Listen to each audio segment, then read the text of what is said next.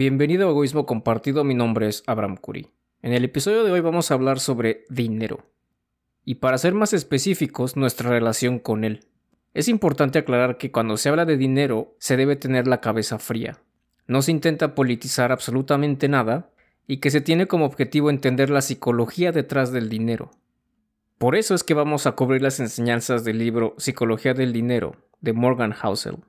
Antes de pasar al episodio te recuerdo que si requieres clases personalizadas de inglés, y por personalizadas me refiero a lo que tú realmente necesitas y no lo que el profesor cree, puedes agendar una clase de prueba gratuita en la que aprenderás expresiones y vocabulario para sonar más nativo. También evaluaremos tu nivel de inglés para ver en qué áreas puedes mejorar y también para que me digas precisamente para qué quieres el idioma. Visita englishcuri.com, inglés en inglés, Curi K-U-R-I, y agenda tu clase. El enlace va a estar en la descripción. Para que te hagas una idea, la principal premisa de este libro es que que te vaya bien con el dinero tiene que ver más con tu comportamiento que con tu inteligencia. Un genio que no sabe controlar sus emociones puede tener un desastre financiero en cualquier momento. Aunque no nos demos cuenta, nuestros hábitos de consumo están guiados mayoritariamente por nuestras emociones. Todos en algún momento hemos comprado algo porque pensábamos que lo íbamos a necesitar o solamente porque estaba muy barato. Ahora comparemos dos historias para probar un punto. Si googleas el nombre Ronald James Reed, te vas a topar con párrafos que lo describan como un inversionista y un filántropo, lo cual contrasta bastante con sus otros dos oficios, asistente en una gasolinera y un intendente, o conserje. Este caballero, tras su muerte en 2014, tuvo un valor neto de más de 8 millones de dólares. Él tuvo una vida que en inglés se le denomina low key, es decir, de bajo perfil o sin opulencia. Vaya, era una persona sencilla. Las personas que lo conocieron en vida se preguntaron cómo es que pudo amasar tal fortuna. Y la verdad es que no había ningún secreto. No había ganado la lotería ni había recibido ninguna herencia. No gastaba mucho dinero y lo que pudo ahorrar lo invirtió en las blue chips, o fichas azules, que en economía son esas empresas que tienen una relativa estabilidad y que no fluctúan tanto en el mercado. Solamente por este pequeño hábito de ahorrar e invertir, el interés compuesto le hizo un favor y le dio un valor neto de 8 millones de dólares. Paralelamente, cuando este hombre acababa de fallecer, en las noticias de Estados Unidos otro nombre estaba apareciendo en los encabezados, Richard Fuscone. Richard Fuscone fue una persona que tuvo una educación formal, que fue capaz de retirarse a los 40 años. Cuando alcanzó cierto nivel de comodidad tomó prestado bastante dinero para comprar una mansión que tenía 11 baños, dos elevadores, dos piscinas y siete cocheras, que costaba aproximadamente 90 mil dólares al mes mantener. Después llegó la crisis de 2008 y perdió todo. Las deudas lo comieron y en 2008 declaró que no tenía ningún tipo de ingresos. Los contrastes de estas dos historias nos dejan con dos conceptos importantes, paciencia y codicia. Bien sabemos que este tipo de historias, en las que una persona lo pierde todo o una persona gana todo de la noche a la mañana, están llenas de matices y detalles que se omiten. Sin embargo, lo que te tienes que llevar aquí, y que básicamente puedes aplicarlo a cualquier otra área de tu vida, es la paciencia y la codicia. Son estas dos emociones humanas que guían las economías tanto personales como las de naciones enteras. No importa mucho si eres una persona que está muy bien versada en temas económicos, en la bolsa de valores, en acciones, en fondos indexados y cripto, o si eres una persona que apenas conoce lo básico de esto. El éxito financiero de cualquier persona no es nada fuera de este mundo. Es una habilidad en la que importa más cómo te comportas que lo que sabes. Con esto no se pretende desvirtuar el mensaje.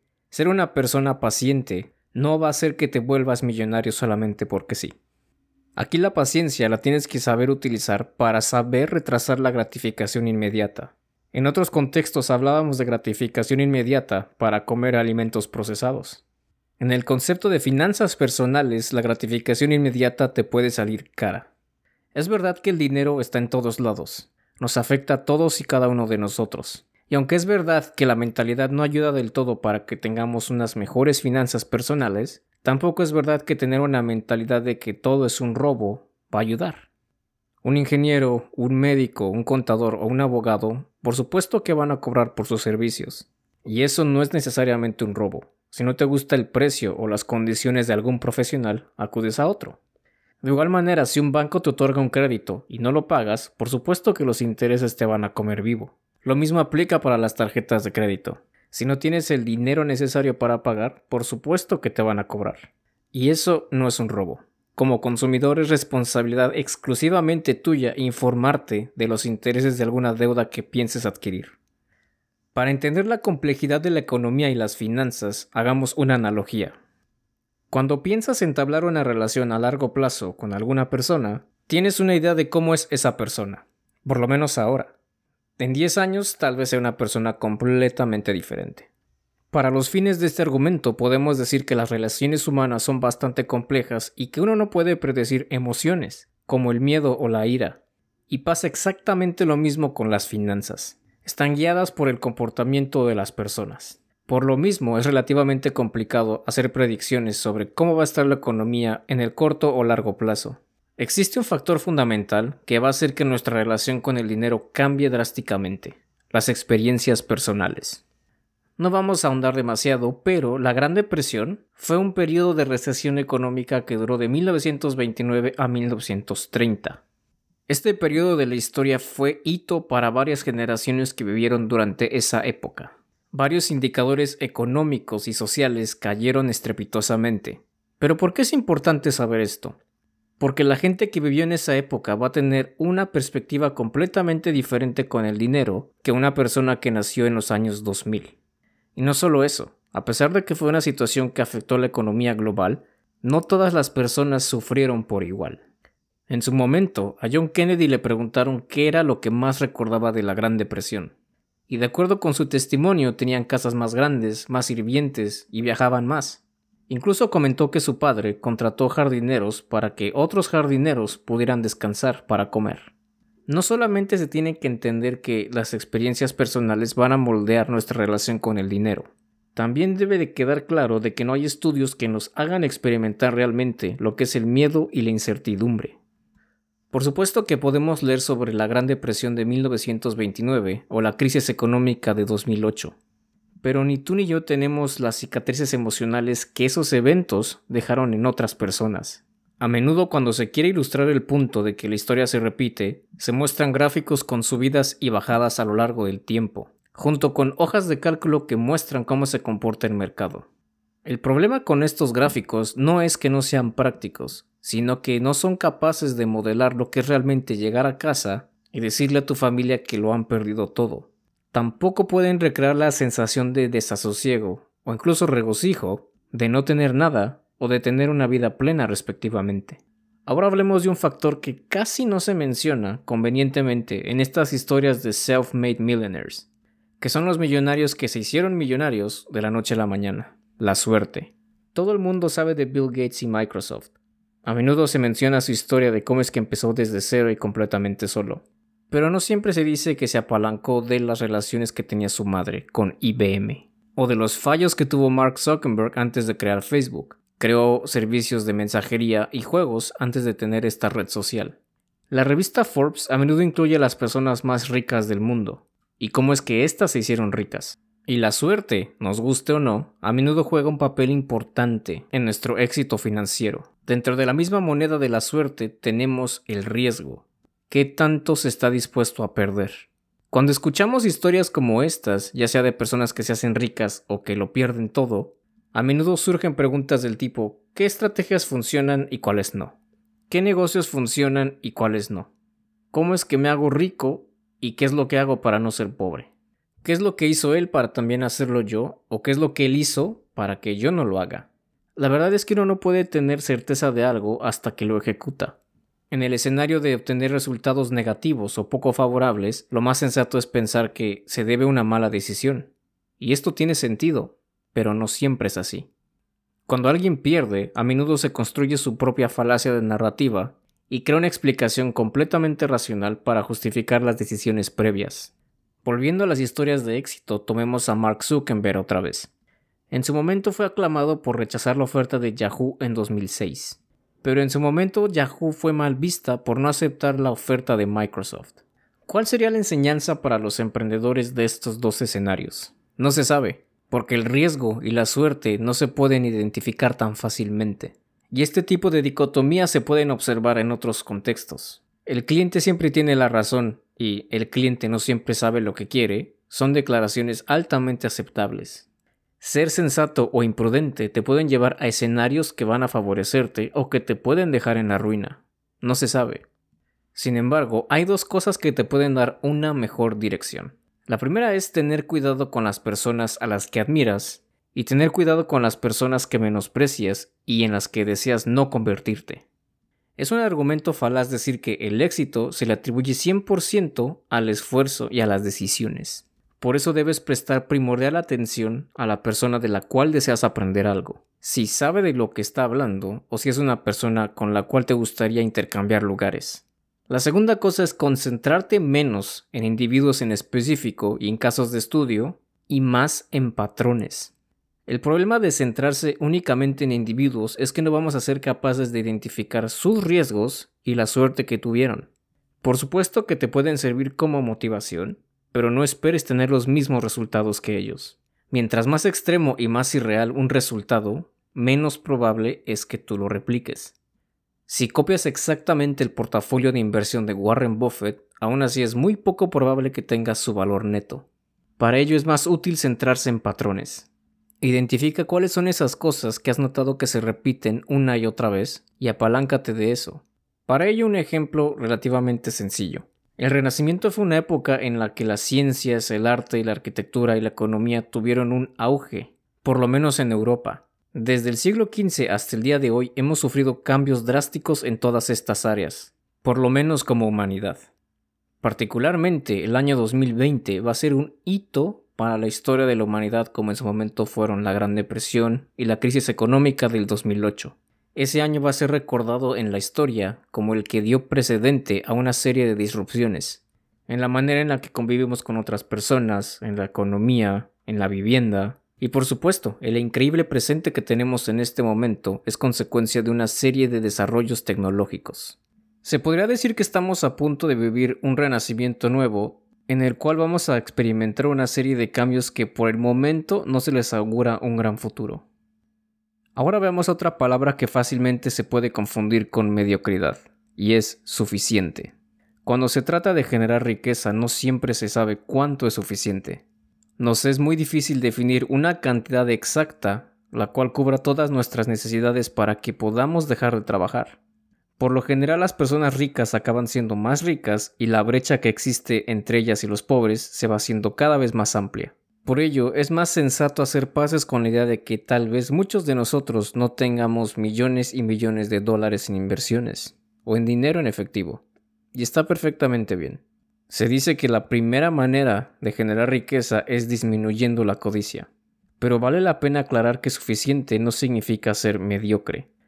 No querer más a veces se traduce como tener un cierto nivel de comodidad, en el cual no es conveniente añadir cosas, sino quitar. Pero querer menos en una sociedad predominantemente capitalista puede resultar algo difícil. Se nos está bombardeando constantemente con innovaciones, tecnología, entretenimiento o cosas que pueden hacerte la vida más fácil. Las cuales no son del todo malo tener, pero siempre debes preguntarte si un determinado dispositivo o accesorio va a hacer tu vida mejor o solamente va a aparentar hacerla mejor. Lo siguiente depende mucho de cada persona, pero a veces es inevitable estarnos comparando con el de al lado. Vemos qué casa tiene, cuál es el auto que trae, qué teléfono tiene, cuánto dinero tiene o aparenta tener. El problema con esto es que nos queremos poner a ese nivel. Tal vez seas lo suficientemente sensato o sensata para decir que no te comparas con el de al lado, pero te recomiendo que lo pienses otra vez. ¿En algún momento de tu vida has caído en comprar algo porque lo viste en alguien más? No digamos de una mejor gama o calidad, sino porque solamente lo viste en alguien más. El punto es que el límite de la comparación social no existe. Por lo tanto, siempre se nos va a incentivar a querer más, o tener más que el de al lado. Para evitar caer en este juego hay que hacer exactamente lo que haríamos en Las Vegas. La mejor manera de ganar en un casino en esta ciudad es nunca jugar. A veces la idea de tener suficiente se entiende como tener poquito, como que no tenemos lo más nuevo y por lo tanto no estamos plenos. Pero tener suficiente significa entender que la codicia y la ambición desmedida probablemente te lleven a un punto sin retorno, en el cual puedes acabar en una casa la cual no puedes mantener ni pagar, o incluso con un auto cuyas mensualidades te quitan todo tu dinero. Cuando comes, te puedes dar cuenta que llega un punto en el que no puedes ingerir nada más. Incluso resulta contraproducente comer más después de ese punto en el que llegas a la saciedad. Lo más probable es que te causes a ti mismo un dolor de estómago o que vomites. Y esta es una manera no tan sutil de tu cuerpo para decirte que algo anda mal. Desafortunadamente no contamos con mecanismos similares a este para decir cuando algo con nuestras finanzas está mal.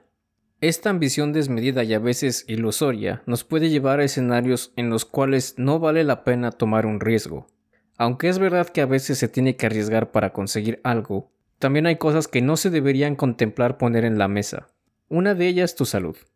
Por supuesto que va a depender de cada persona, pero la reputación importa.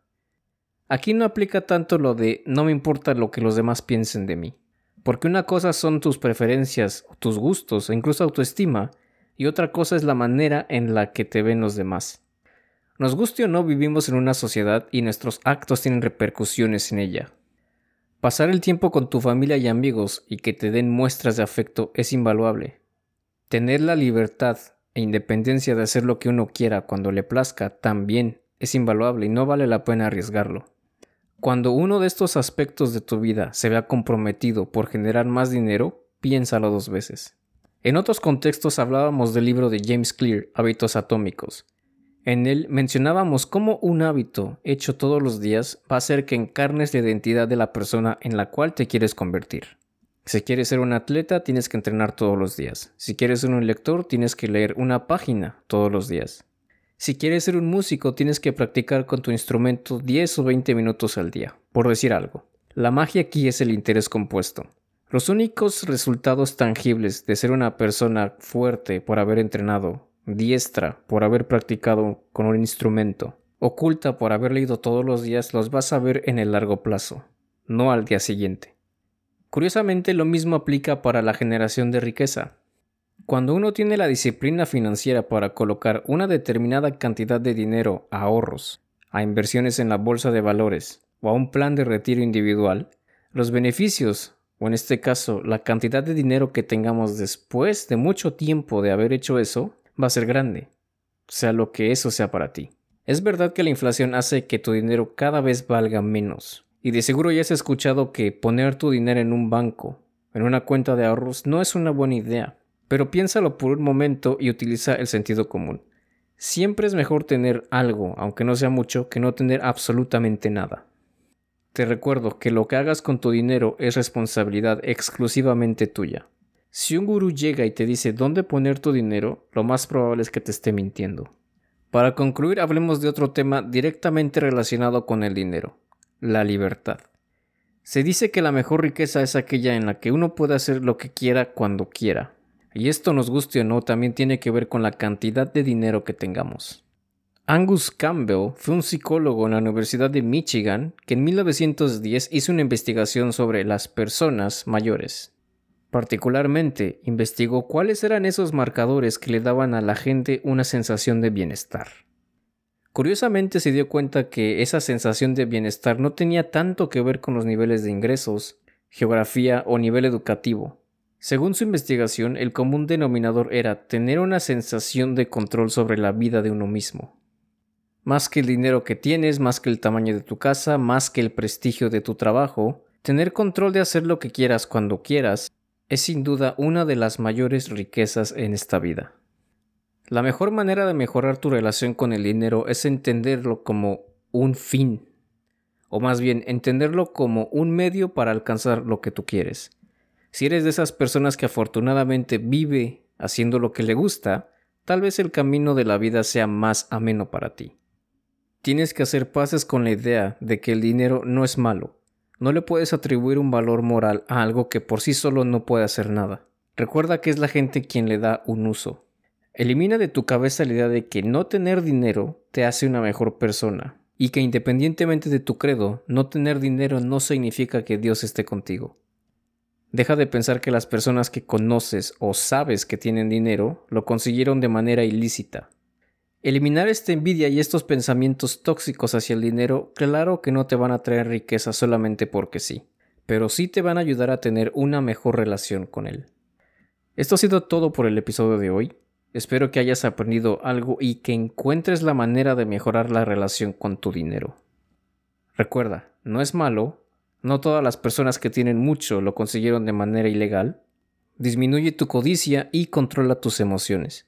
Aparentemente nada de esto tiene relación entre sí, pero tiene mucho que ver con el dinero. Te agradezco mucho tu tiempo y tu atención, que tengas un excelente día, viaje o entrenamiento. Nos vemos en la que sigue.